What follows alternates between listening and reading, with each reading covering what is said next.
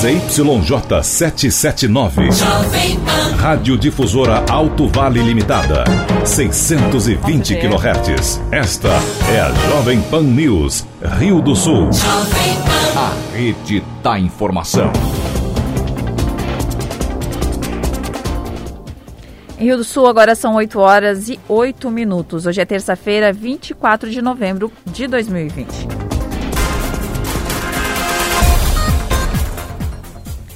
Região ultrapassa a marca de mil pacientes ativos com coronavírus. Com aumento de casos, o hospital da região tem apenas um leito de UTI disponível para Covid-19. Aumento de casos de Covid-19 mobiliza a fiscalização de medidas sanitárias em Rio do Sul. Secretaria de Educação de Rio do Sul organiza a retomada das aulas presenciais. A MAVE acompanha a garantia da vacina Coronavac para municípios da região. O TI do Hospital de Ibirama atinge capacidade para atendimento de pacientes com Covid-19. E ainda, oito produtores da região são notificados por trabalho escravo. Está no ar o Jornal da Manhã. Na Jovem Pan News Difusora, direto da redação.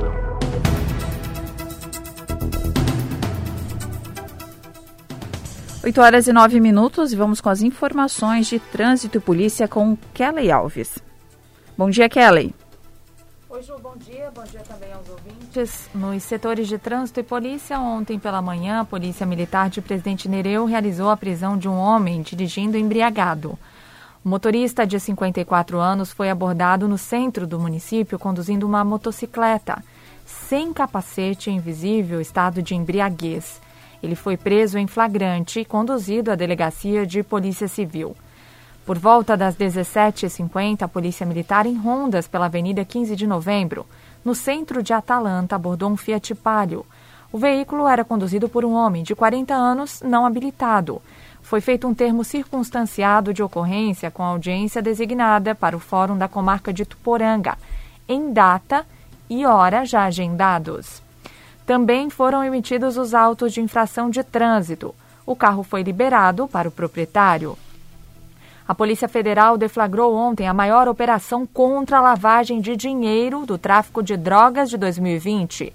Ao todo, foram cumpridos 215 mandados judiciais, sendo 66 de prisão e 149 de busca e apreensão. Os mandados foram cumpridos em Santa Catarina e outros nove estados. Além disso, 400 milhões de reais em bens dos investigados foram sequestrados por determinação da Justiça. Entre os bens estão aeronaves, imóveis e veículos de luxo. Em Santa Catarina foram cumpridos 13 mandados de busca e apreensão em Balneário Camboriú, Brusque e Itajaí e outros dois de prisão em Balneário Camboriú e Rio do Sul. A operação, nomeada Enterprise, se destaca ainda por ser a maior da história, da história em apreensão de cocaína, pois durante a investigação foram apreendidas 50 toneladas da droga nos portos do Brasil, da Europa e da África. Participam da ação 670 policiais federais e 30 servidores da Receita Federal. Com informações das primeiras horas do dia, direto da redação, Kelly Alves. Obrigada, Kelly, pelas suas informações. Jornalismo com responsabilidade. Informações direto da redação.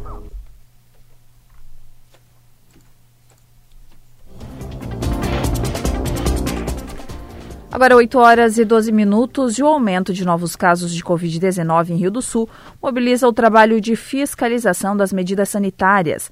A fiscalização da vigilância sanitária, a fiscal da vigilância sanitária, Nadir Marque, faz um balanço dos atendimentos do fim de semana. Oito produtores foram notificados por trabalho escravo na região, nas cidades é muito preocupante, e tanto é que os casos aumentaram, né? E estamos no, no grau de risco grave e a vigilância sanitária atuou bastante já, aproximadamente umas 20 ocorrências de 20 infrações, né? Teve uma interdição e juntamente com as autoridades de saúde que tem plantão à noite, né, e finais de semana, que é a Polícia Militar, que é a Polícia Civil, que é o Corpo de Bombeiros, a Guarda Municipal, é, vão diretamente nesses locais à noite, né? Então a gente vê que é bem preocupante ainda, porque as pessoas estão realmente saindo de suas casas, indo, indo nos parques, vão se divertir, vão nos bares, tentando sair da rotina de, do isolamento. A gente sabe que uh, alguns bares são vistoriados, autuados, advertidos e já na segunda vez que eles cometem essas infrações, eles podem ser interditados, né? A primeira vez é 125 FM, né? E depois, na segunda vez, tem interdição de cinco dias e assim por diante, né? É infração em cima de infração, é reincidência, né? E vai agravando o estabelecimento que vai acometendo esses, essas infrações. A gente vê muitas redes sociais, né? Eles encaminham para a vigilância sanitária, encaminham para as demais autoridades também os vídeos e áudio das baladas. Então a gente sempre, fica muito bem informado, porque a sociedade também nos apoia é, nessa fiscalização, que é muito importante. Para as pessoas, então, terem mais um pouco de paciência, né? Que a gente vê nos noticiários todo dia e no ano que vem vai ter a vacina, né? Para a população. E enquanto não tiver essa vacina, nós temos que ter cautela, paciência mais um pouquinho, porque nós estamos colocando em risco a saúde de muitas pessoas. Esquecer dos protocolos do uso da máscara, trocada a cada quatro horas. Você chega em casa, então você pega aquela máscara ou lava se é de pano, põe no sol, passa mais o ferro de passar roupa, né? Se for aquela descartável, então descarta, né? Um metro e meio de distanciamento quando, quando for nos supermercados, locais públicos. É, enfim, todos aqueles protocolos que todo mundo já está sabendo, que sejam cumpridos diariamente na prevenção do Covid-19. 8 horas e 14 minutos e durante esta semana ocorreram as audiências para pagamento dos direitos trabalhistas de 40 pessoas que trabalhavam em situação análoga à escravidão em propriedades do Alto Vale. Oito produtores foram notificados por trabalho escravo na região, nas cidades de Ituporanga e Alfredo Wagner. Eles serão obrigados a pagarem verbas rescisórias e direitos trabalhistas de pelo menos 40 pessoas, vindas principalmente da região nordeste do país. Até quarta-feira ocorrem as audiências em Rio do Sul com os produtores e os trabalhadores para o acerto de contas. As pessoas estão hospedadas em hotéis e serão encaminhadas às cidades de origem. Um aliciador foi preso. A prisão foi convertida em preventiva. Ele é suspeito de ir até a cidade de origem dos trabalhadores e, com falsas promessas, trazê-los para trabalharem nas lavouras. A operação é coordenada pela Defensoria Pública da União, Ministério Público do Trabalho, com apoio da Polícia Rodoviária Federal. Da Central de Jornalismo, Almir Marques. Agora 8, agora 8 horas e 15 minutos, 21 graus na capital do Alto Vale. Na Jovem Pan News Difusora. A previsão do tempo com o meteorologista Leandro Puchalski. Bom dia, bom dia para todos os nossos ouvintes. Pessoal, temos no decorrer desta terça-feira o sol de novo aparecendo sobre toda a região. Agora, no começo da manhã, uma maior cobertura de nuvens em alguns municípios por causa da umidade do mar, né, devido ao vento mais nordeste que predomina no decorrer do dia de hoje, mas com a presença do sol ao longo dessa terça-feira. E quanto mais perto do meio-dia para tarde, mais ele predominando. Temperaturas de 27 a 29 graus durante a tarde de hoje. Para termos uma quarta-feira com aquecimento maior, é um processo gradativo ao longo da semana, temperatura subindo na faixa de 30, 32 graus, boa parte dos nossos municípios na tarde dessa quarta-feira. Que de novo tem, né, na próxima noite, um céu mais nublado durante a próxima noite, áreas próximas aos morros, até pode ter alguma chuva passageira, mas a quarta-feira também vai ter sol, é só período noturno, ele até chega a predominar durante boa parte da quarta. Para a gente ter aí um aquecimento até maior, é na quinta, 35, 37 graus para vocês terem ideia. E aí a quinta-feira tem a presença do sol, não chega a predominar, tem bastante nuvens mas um forte calor e no período da noite de quinta para sexta tem até previsão de chuva por causa desse forte calor e aí isoladamente alguns temporais, mas isso é assunto para a gente conversar depois na sequência dos próximos dias, tá? Com as informações do tempo, Leandro Puchalski. A previsão do tempo, ética e profissional. Aqui na Jovem Pan News Difusora. 8 horas e 17 minutos. E a seguir, Com o aumento de casos, os hospitais da região têm apenas um leito de UTI disponível para a Covid-19. E ainda as informações do esporte com Ademir Caetano. Rede Jovem Pan News. A celebração mais esperada do ano está chegando. Que tal presentear com uma cesta de Natal Imperatriz? São diversos modelos com kits de produtos selecionados para surpreender quem você gosta. Uma mais linda que a outra para não ter erro. Aproveite nos supermercados Imperatriz e Imperatriz Gourmet mais perto de você. Cestas de Natal Imperatriz. Carinho em forma de presente. Jovem a Jovem Pan News Difusora é a única emissora de notícias do Alto Vale do Itajaí.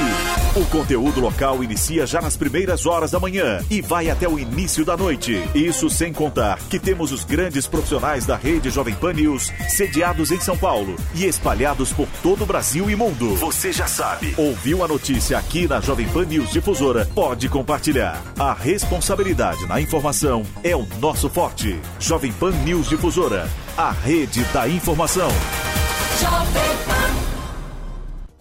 Boletim SC Coronavírus. Algumas práticas simples ajudam a proteger a família do coronavírus e também de outras doenças.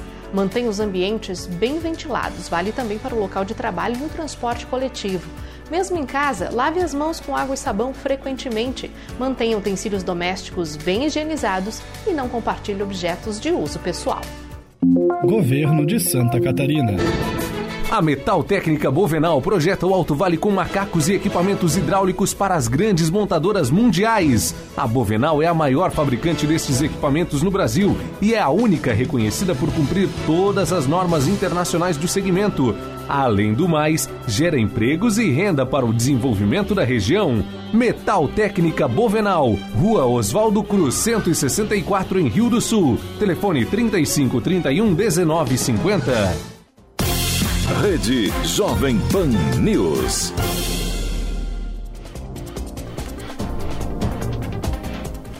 Oito horas e 20 minutos e o Alto Vale voltou a bater recorde de pacientes ativos com coronavírus. Enquanto ontem, de acordo com o levantamento colaborativo dos municípios da MAVE, a região registrava 850 pessoas com a contaminação ativa. Nesta terça-feira, o número saltou para 1.051. Em dois dias seguidos, a quantidade de pacientes que podem transmitir a doença ultrapassou o maior volume registrado desde o início da pandemia. Destaque para Rio do Sul, com 345, Taió, com 82, Pous Redondos, com 79 e Trombudo Central, com 71. Desde março já são 8.300 positivados, 7.172 recuperados e 77 mortes causadas pela Covid-19. No momento, 30 pessoas que residem na região estão internadas com suspeita ou confirmação de contaminação por coronavírus. A taxa de ocupação de leitos de UTI da rede pública de Santa Catarina chegou a 81,14%. O número também é um dos mais altos desde o início da pandemia. E o estado registra 327.961 casos confirmados da infecção, com 3.494 mortes. Jovem Pan News.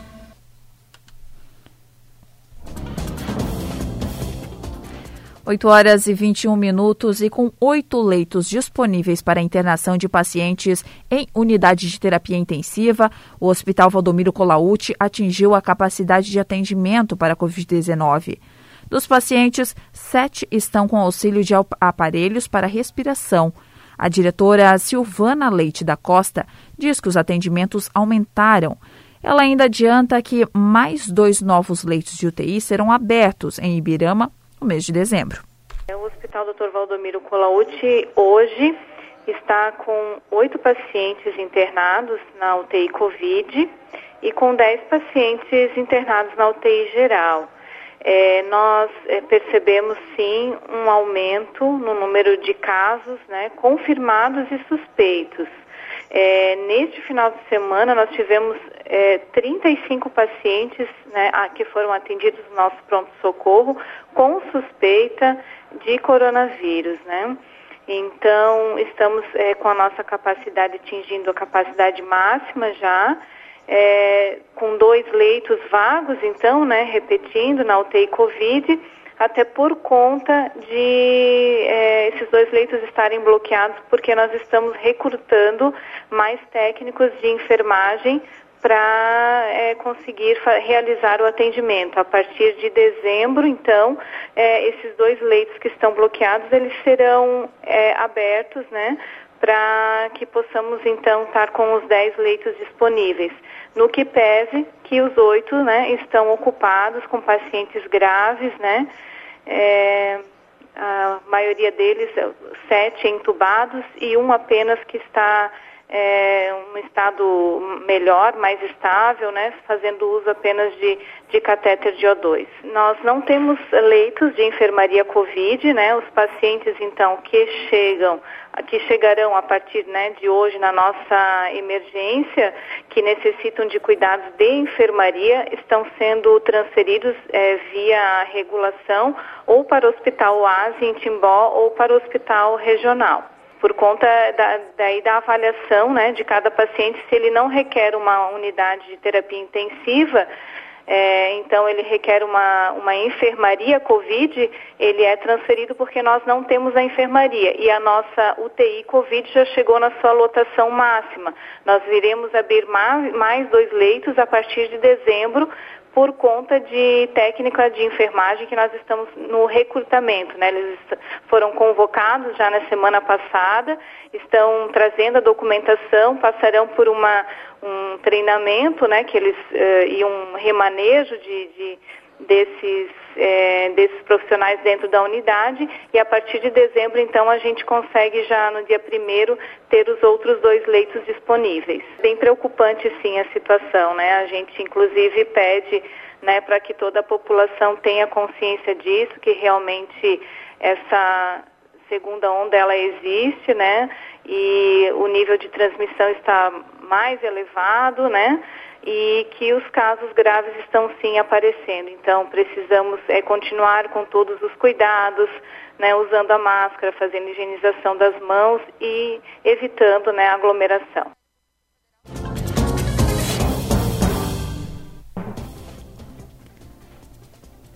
Oito horas e 25 minutos e no Hospital Bom Jesus, em Ituporanga, os leitos especiais para a doença estão lotados. O responsável pelo pronto atendimento, Daniel Ribas, fala da preocupação com a demanda crescente.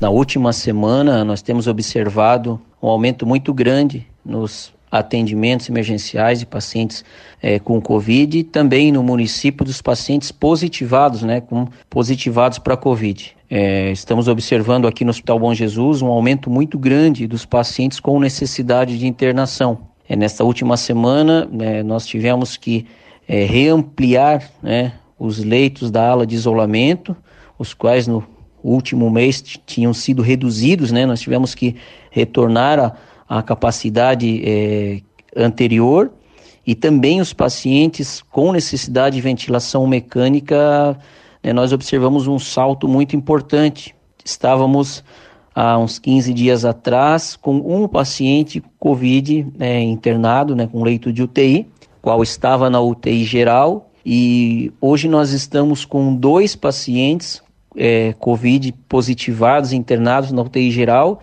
mais cinco pacientes nos leitos de UTI Covid, que são os leitos especiais que nós tivemos que ampliar.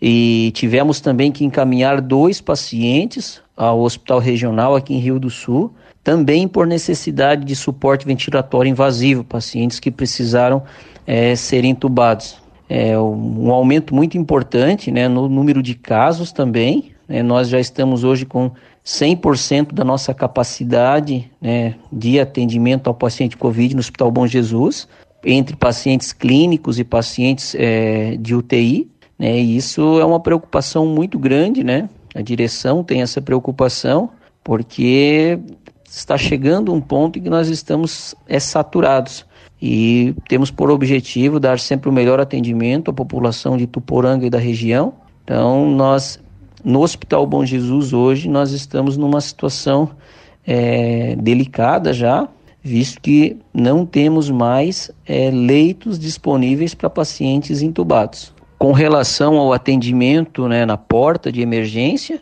é, nós continuamos com o atendimento com dois profissionais, né, dois profissionais médicos, e isso é, tem ajudado bastante né, na, na questão da, da triagem e do encaminhamento desses pacientes para o tratamento e também estamos trabalhando com um, né, um, um esquema, posso dizer assim, de reavaliação precoce, né? até porque nós estamos observando uma piora importante né, nesses pacientes após alguns dias, né? e uma piora muito mais rápida é, do que em meses anteriores. Então, nós Continuamos com esses dois profissionais atendendo, a equipe de enfermagem também com mais profissionais, para poder estar tá dando melhor atendimento e o atendimento de forma mais ágil para a população da, de Ituporanga e da região.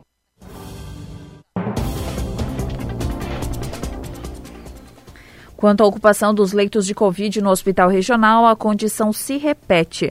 Dos 10 leitos disponíveis, nove estão com pacientes confirmados ou com suspeita de contaminação por coronavírus. O Ministério da Saúde está reabilitando os leitos desativados exclusivamente para a doença. De acordo com o presidente da Federação dos Hospitais de Santa Catarina, Giovanni Nascimento, a previsão inicial era de até 31 de dezembro. Porém, não está descartada a manutenção até abril do próximo ano. Essas habilitações estão ocorrendo de forma natural, Tão logo vença o contrato existente com o Ministério da Saúde, já se inicia o processo de nova habilitação para esses leitos até dia 31 de dezembro do ano em curso. Para o ano de 2021, existe já um plano traçado pela Secretaria de Estado de Saúde, onde se pretende manter pelo menos 50% desses leitos habilitados até abril, em função da expectativa da chegada aí da vacina, que vai amenizar bastante. Eh, as UTIs, na maioria das regiões aqui do estado, já estão com praticamente 90% é, de leitos ocupados. As enfermarias, que na primeira onda não havia tanta ocupação, hoje também preocupam, já existe uma, uma superlotação. É, e vai se jogando os leitos conforme a necessidade de cada região. E é sempre importante que cada hospital mantenha né, uma, uma uma reserva técnica, vamos dizer assim, é, para os casos é, que podem acontecer de surpresa e mais graves com pacientes da região. Os números dessa segunda onda Covid preocupam muito, porque ela está avançando de forma muito mais rápida do que na primeira onda. Apesar da letalidade estar sendo menor, né, pela população e o próprio governo estar preparado para isso, mas a disseminação do vírus está, está, acontecendo de forma muito mais rápida e, acima de tudo, ocupando os leitos de enfermaria e UTI dos hospitais habilitados para receber esse tipo de paciente. Então é importante que a população se conscientize de, dessa situação e se previna, né, com isolamento social, no, no que for possível, cumprindo as regras determinadas pela Secretaria de Estado de Saúde e Ministério da Saúde no que diz respeito a, a a prevenção do Covid. Os principais campeonatos, as disputas esportivas, os destaques do Alto Vale, aqui na Jovem Pan News Difusora. Esporte. 8 horas e 31 minutos e Ademir Caetano chega agora com as informações do esporte. Bom dia, Caetano. Bom dia, bom dia, Juliette e nossos ouvintes chegando com as informações. Ontem fechou a 22 segunda rodada do Brasileirão da Série A. Lá na Ilha do Retiro, Esporte 0, Atlético Goianense 1. Com esse resultado, o Vasco entrou na zona do rebaixamento, é o 17 com 24 pontos. O... A equipe do Vasco tem um jogo a menos. O 12 é o Atlético Goianense com 27 pontos. Com esses do... esse jogo de ontem que fechou esta 22 segunda rodada. Nós teremos a 23 rodada com dois jogos amanhã. O Atlético Mineiro enfrentando o Botafogo no Mineirão às 21h30 e no mesmo horário no Couto Pereira, Curitiba contra a equipe do Corinthians. Da 16 rodada nós também teremos um jogo amanhã, já envolvendo a equipe do Ceará e São Paulo no Castelão às 19h15. Eu estava observando aqui do, dez, do nono colocado, que é o Atlético Paranaense, que tem 28, para entrar na zona de rebaixamento, A diferença são de quatro pontos. Do Atlético, que tem 28, para chegar na ponta, oito pontos. Então, um campeonato bastante embolado, né? É, até agora, nessas 22 rodadas, claro que algumas equipes ainda têm jo jogos atrasados, como São Paulo tem três, já cumpre um nesta quarta-feira. Daí o Grêmio vai ficar com o jogo, vai cumprir no dia 30, e ainda o Botafogo, né? Também fica com um jogo a menos ao lado do Ceará, que faz esse jogo aí contra a equipe do São Paulo e ele fecha as 22 rodadas, portanto. Palmeiras tem um jogo a menos também, também cumpre daqui a pouquinho todo mundo é, com, com jogos iguais, né? O Campeonato Brasileiro da Série B ontem teve início a 23 rodada. O Figueirense perdeu o pênalti, jogador do Figueirense, e o Figueirense acabou tomando a virada. Podia fazer 2 a 0 e o Figueirense 1, um, Sampaio Correia 2. O Botafogo de Ribeirão Preto 0, Havaí 1. Um. Hoje nós teremos 16h30 no Dorival de Brito Paraná Clube Guarani, às 19h15 no Rei Pelé CSA e Operário, Moisés Lucanelli Ponte Preta Oeste e ainda 19h15 o Confiança contra a equipe do Cuiabá. O América Mineiro Juventude no Independência às 21h30 e no mesmo horário no Bento Freitas, o Brasil de Pelotas e CRB. E ainda na Arena Condá, 21h30, Chapecoense e Cruzeiro. Amanhã, nos aflitos, o Náutico recebe o Vitória a partir das 19 horas. Está observando com essa derrota do Figueirense, o Figueirense permaneceu na 18ª posição com 20 pontos e o 19 com a derrota para o Havaí o Botafogo de Ribeirão Preto com 18. É, lá em cima, agora, o Havaí já é o sexto colocado com 36 pontos e o Sampaio Correia é o segundo colocado com 40 pontos. Ele tem 12 vitórias. É claro que o América Mineiro joga e se vencer volta na segunda posição. O Campeonato Brasileiro da Série C, ontem Botafogo da Paraíba 0, Remo também 0. Com esse resultado, o Botafogo da Paraíba é o, de, é o oitavo colocado com 19 pontos. E lá em cima nós temos a equipe do Remo, segunda colocada, com 27 pontos. Já no grupo no grupo B da competição, os jogos vão ocorrer no final de semana. A liderança ainda é do Brusque com 28 pontos, mas você vê que a diferença era de 10 para o quinto colocado e agora é 3 pontos. O Brusque está cinco jogos sem vencer na competição.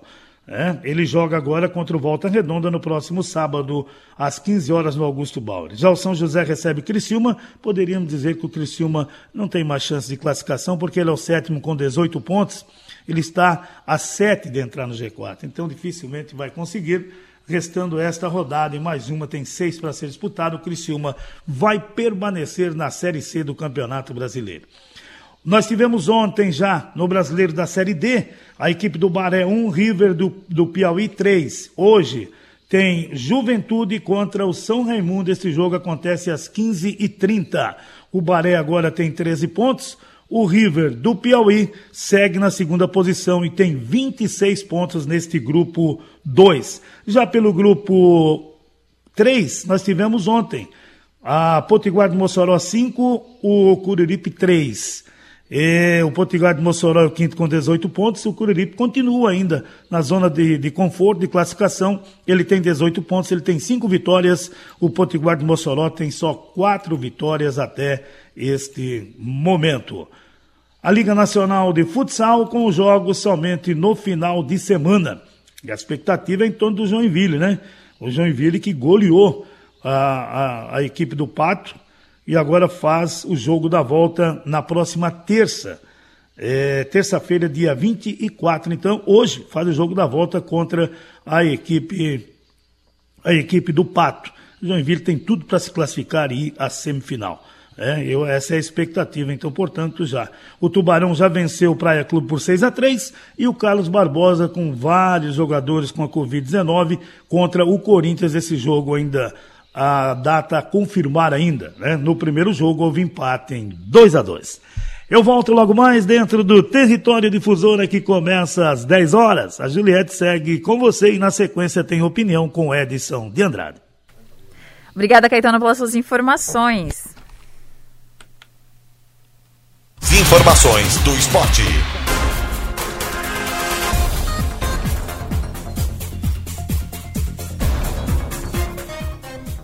8 horas e 37 minutos e a seguir. Secretaria de Educação de Rio do Sul organiza a retomada das aulas presenciais. E ainda a opinião com Edson de Andrade. Rede Jovem Pan News. O ano novo está aí com suas alegrias, tristezas e contradições. A ONG A Vida é Bela pode apoiar você caso queira e precise para comemorar ou lamentar. O tempo e o espaço são ilusões humanas de segundos, minutos, horas, dias, semanas, meses, anos e séculos. Não podemos inventar soluções que não temos para os desafios que o trabalho, as pessoas, as famílias, a saúde, os conflitos, o município, o Estado, o país nos impõem. Seja otimista, tanto quanto possível. Economize emoções falsas e gastos desnecessários. A felicidade depende de nós. ONG, a vida é bela. A Jovem Pan News Difusora transmite as principais competições do futebol do país: Campeonato Paulista, Campeonato Brasileiro, Libertadores da América, Jogos da Seleção Brasileira e muito mais. Futebol. Acompanhe sempre aqui na Rede da Informação. A Fermac está preparada para lhe atender com as mais diversas linhas de ferramentas, motosserras, acessórios e diversos tipos de equipamentos para uso pessoal e profissional. Além de vender grandes marcas, tem uma equipe qualificada que conhece do assunto e pode te ajudar na compra e na manutenção. Precisando de ferramentas, acessórios e muito mais? Venha para a Fermac, Alameda Aristiliano Ramos, telefone 3521 2100, 3521 2100. Ferramentas em geral é na Fermac. Rede Jovem Pan News. Opinião sem medo. A verdade como princípio. A responsabilidade como dever. Acompanhe agora o jornalista Edson de Andrade. Bom dia, amigos. Tudo bem? Tudo possivelmente bem. Não é uma novidade para mim essa operação contra o tráfico de drogas que a Polícia Federal deflagrou é, nas primeiras horas do dia de ontem. Ao dizer que não é uma novidade, eu não estou falando que eu já sabia que a operação ia ser realizada. Não. Não é isso que eu posso ter deixado entender. É bonito seria se eu soubesse que uma operação vai ser realizada. Não, eu não tenho nada a ver com isso, apenas não é novidade o fato de que eu costumo dizer para quem quer me ouvir, para quem acredita no que eu digo, para quem é, segue a, a linha de pensamento que tenho, que há muito dinheiro, muito dinheiro, pela terceira vez, muito dinheiro correndo solto na sociedade, na comunidade. Seja aqui, seja no Alto Vale, seja no Estado, seja no Brasil. O dinheiro que ele corre por fora não aparece no PIB, ele não aparece na declaração de renda, ele não aparece na conta bancária. É, muitas vezes esse dinheiro está transformado em dólar e é guardado em casa. É, ele aparece na movimentação da compra de imóveis, de apartamentos fora daqui. Os apartamentos estão em nomes de terceiros. Há muito dinheiro correndo por fora. Se vocês perceberem, ou se forem magnânimos com uma opinião acerca do que penso e digo, vocês vão notar que faz muito tempo que eu tenho dito isso. Então, quando diz aqui que foram presas pessoas, uma em Camboriú e outra em Rio do Sul, e o nome das pessoas não é divulgado, deve haver um motivo para que isso ocorra. E, e mesmo que eu soubesse, é, provavelmente eu não diria, porque isso poderia colocar água no chope da polícia. Eu fico satisfeito em saber que a polícia do Estado ela é a polícia do Estado. Ela não é a polícia partidária. Ela não é a polícia do PT ou do PSDB, do, do PSD. Não, ela é a polícia da União. Ela é a Polícia Federal. Sempre fui contra o envolvimento da polícia com ações partidárias. Sempre, sempre, sempre. Desde 1967, quando uma ação partidária da Polícia Civil me prendeu. Eu inaugurei uma cadeia em Biguaçu. E foi uma prisão é, completamente destituída de base de provas. Quem pagou o táxi para me levar preso para Florianópolis foi o prefeito Alfredo João Crique. Desde aquele tempo, eu sempre concluí que polícia não deve ser polícia política. Se houver um departamento da Polícia Federal que lide com ações políticas, é uma outra conversa, mas a polícia não deve se envolver, nem quando o profissional está aposentado. E sei por que digo isso.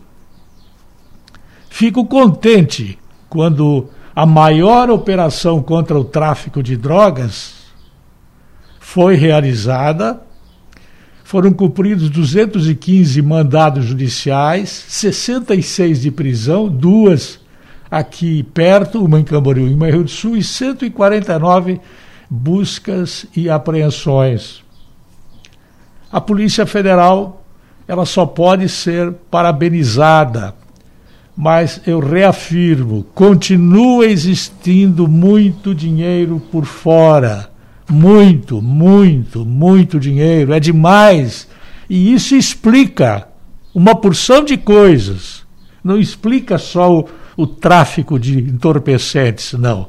Explica uma série de outras coisas na área partidária, na área política. E com a Polícia Federal rondando por perto, é, a gente tem alguma esperança de que as coisas vão se modificar. Eu volto logo mais. Jovem Pan News Difusora, através da opinião do jornalista Edson de Andrade. Agora 8 horas e 45 minutos e a Federação Catarinense dos Municípios, a FECAM, tenta viabilizar um acordo com o governo de São Paulo para o município de Santa Catarina possam comprar doses da vacina Coronavac. O imunizante contra a Covid-19 está na terceira fase de testes, que é a última etapa de estudos antes da obtenção do registro sanitário e a disponibilização para a população. Nesta semana, uma equipe técnica da MAVE vai reunir prefeitos da região para tratar sobre o assunto.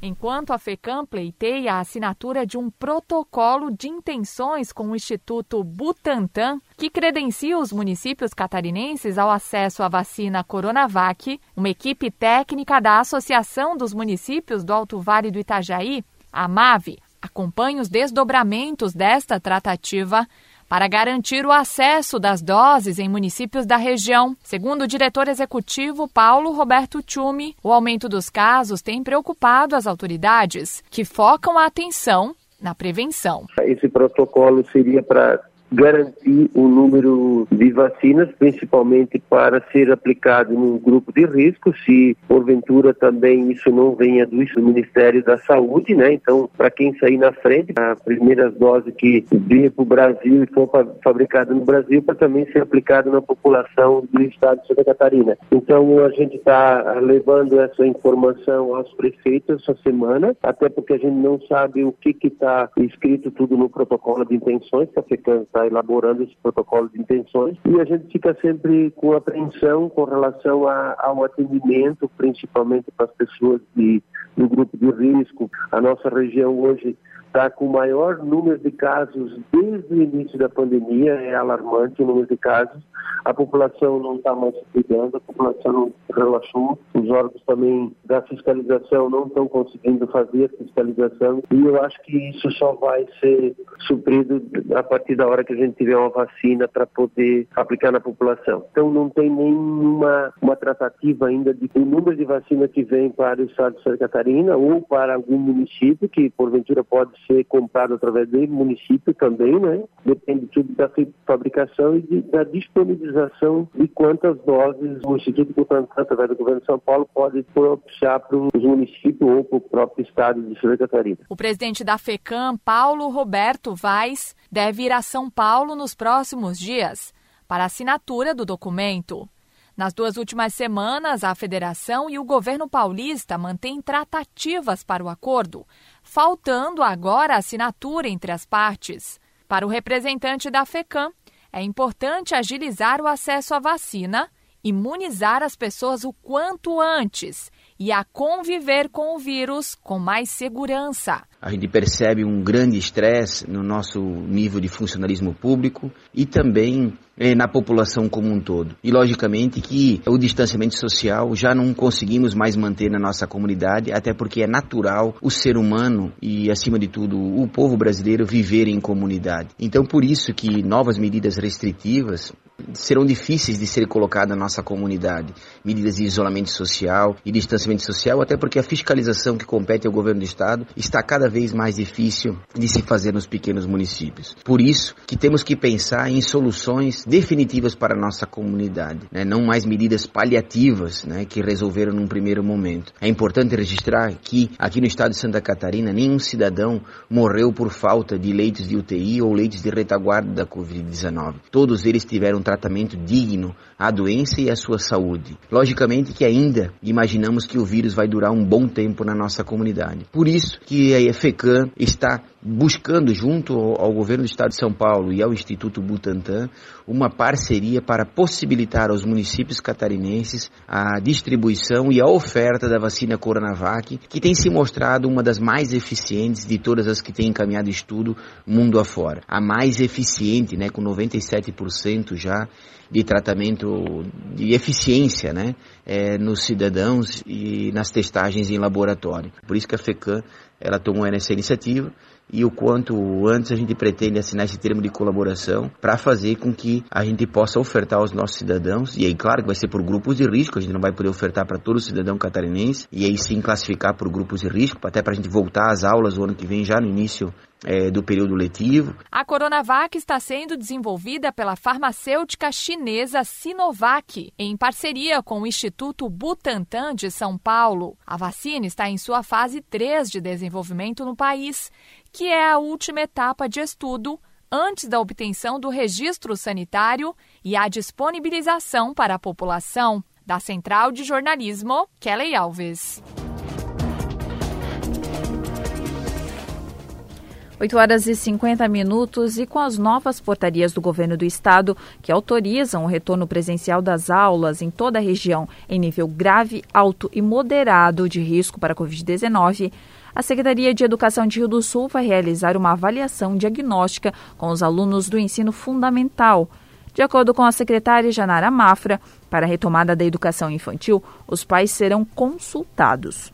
Com todos os planos das escolas nossas particulares e também das estaduais estão aprovados, da rede assistencial e da rede municipal em aprovação. Então, queremos essa semana finalizar todo esse processo. Fizemos a, a quarta pesquisa já, né? Saiu no início desse mês, onde 50% dos pais é, queriam um retorno e 50% não. Então, o que, que nós temos, né? Conversamos com o nosso prefeito José Tomé e o prefeito tem esse interesse porque é o que ele está ouvindo da comunidade, né? E também a educação, os filhos precisam, crianças ficando doentes, longe das escolas, também emocionalmente. Então, nós sempre nos posicionamos né, favoráveis ao retorno das nossas atividades. Nós temos os materiais que já há mais de quatro meses, numa parceria com a Secretaria de Saúde, estamos adquirindo. Uh, nós temos os nossos planos quase todos né, em aprovação. Uh, poderíamos ter esse retorno, sim, eu não sei precisar a data, mas no ensino fundamental nós pensamos, claro que isso são os pais que querem retornar, né? Inclusive a portaria diz isso, que não há uma obrigatoriedade do retorno, que em volta os pais assinam esse, retor esse termo de responsabilidade e se houver então ainda esse retorno aí no, no mês, no próximo mês, será para uma avaliação diagnóstica, que nós já tínhamos previsto para o início de fevereiro, estamos antecipando talvez para fazermos essa avaliação diagnóstica presencial com os nossos alunos, mas muito agendado, com poucas crianças, né? E a educação infantil, estamos também agora realizando, amanhã já chamei os diretores, uma nova pesquisa, agora sim, para ver realmente quais são os pais que tem essa necessidade de atendimento agora no mês de dezembro, né, ou janeiro próximo, para que a gente então inicie o ano com um bom planejamento, já e as famílias também sabendo como agir. Com essa, esse chamamento dos nossos gestores, que terão aí essa semana para consultar cada família, para nós verificarmos o verdadeiro interesse das famílias em retornar agora no mês de dezembro e retornar também no mês de janeiro. Lembrando que nós poderemos trabalhar numa capacidade de 50% só do atendimento pela capacidade física, né? Por conta de todas as diretrizes aí que preconizam o plancon, né? Então vai ter que ser sim um retorno muito seguro, de uma forma muito responsável, de uma escolha dos pais também, né, para essa para esse retorno dessas atividades.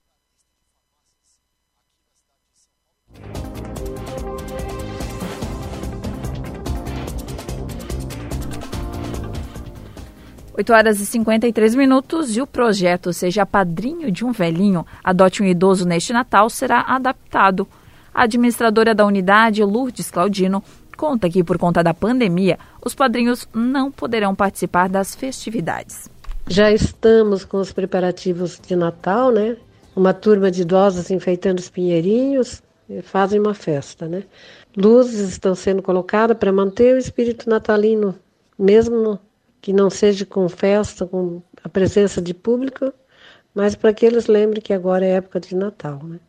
A gente continua com o projeto iniciado pela História Otimista já em 98, né?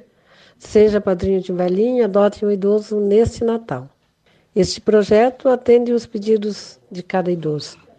A gente vai começar a atender os, uh, eles agora no começo de dezembro. Vamos ver o que eles pediram ali na caixinha, né? E daí vamos fazer uma lista e atender e passar para os padrinhos. E esses presentes daí nesse ano serão entregues no dia 21 de dezembro. Teremos um Papai Noel para entrega, né? Esse ano sem aquele jantar festivo de abertura que a gente sempre tinha no comecinho do mês e sem a presença física dos padrinhos, mas todos com a sua mensagem. Né?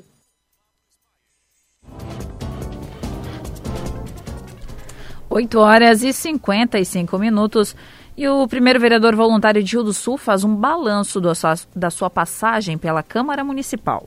Rio do Sul terá pelo segundo mandato seguido um vereador voluntário. Cláudio Azevedo ocupará a vaga e o papel de Marcos Sávio Zanella, o primeiro vereador voluntário da capital do Alto Vale, que chega ao fim do seu mandato no fim deste ano. Em entrevista à Jovem Pan News Difusora, o vereador Zanella fez um balanço do seu mandato e projetou como o movimento deve continuar agindo na Câmara. O balanço pressupõe números, pressupõe estatística.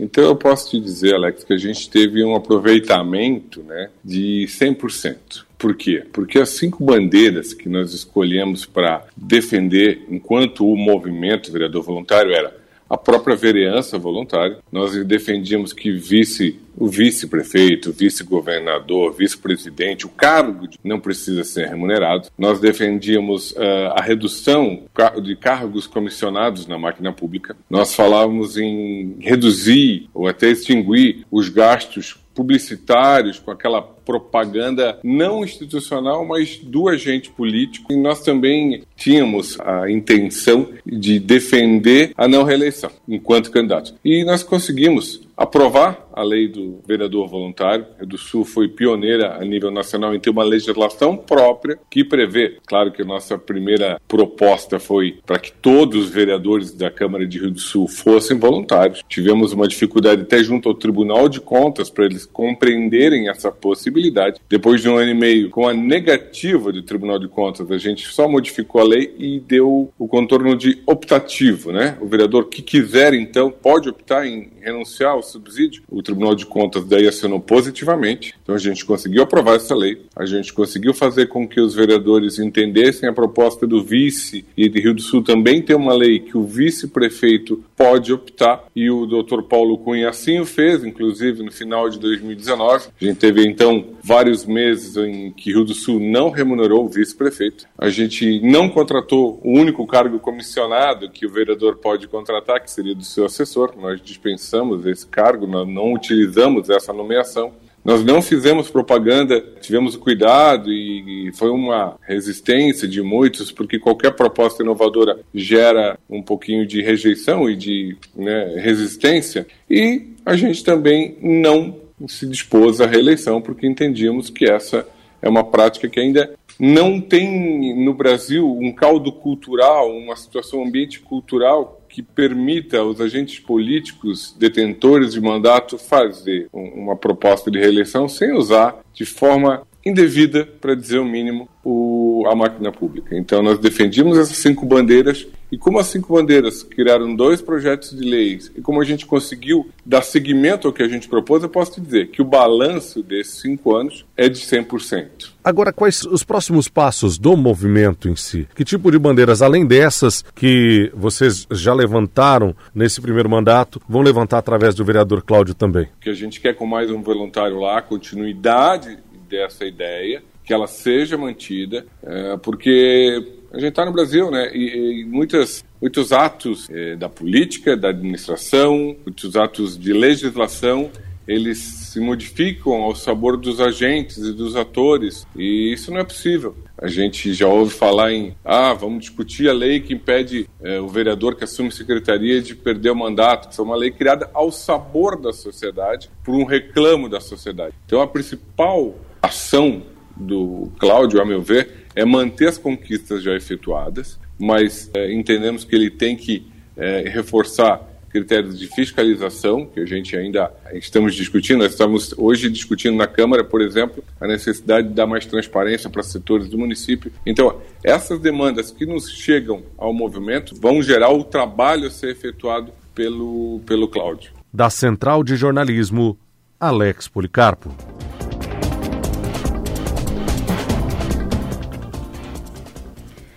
Agora, 8 horas e 59 minutos e o Jornal da Manhã da Jovem Pan News Difusora termina aqui. Apresentação Juliette Tambose, produção central de jornalismo do Grupo de Comunicação Difusora, direção executiva Humberto Urf de Andrade, diretor-geral e jornalista responsável Edson de Andrade. Todas as informações dessa edição podem ser conferidas no portal gcd.com.br e também no aplicativo GCD Play. Você fica agora com o Jornal da Manhã Nacional, parte 2. Uma ótima terça-feira para você. ZYJ 779. Rádio Difusora Alto Vale Limitada.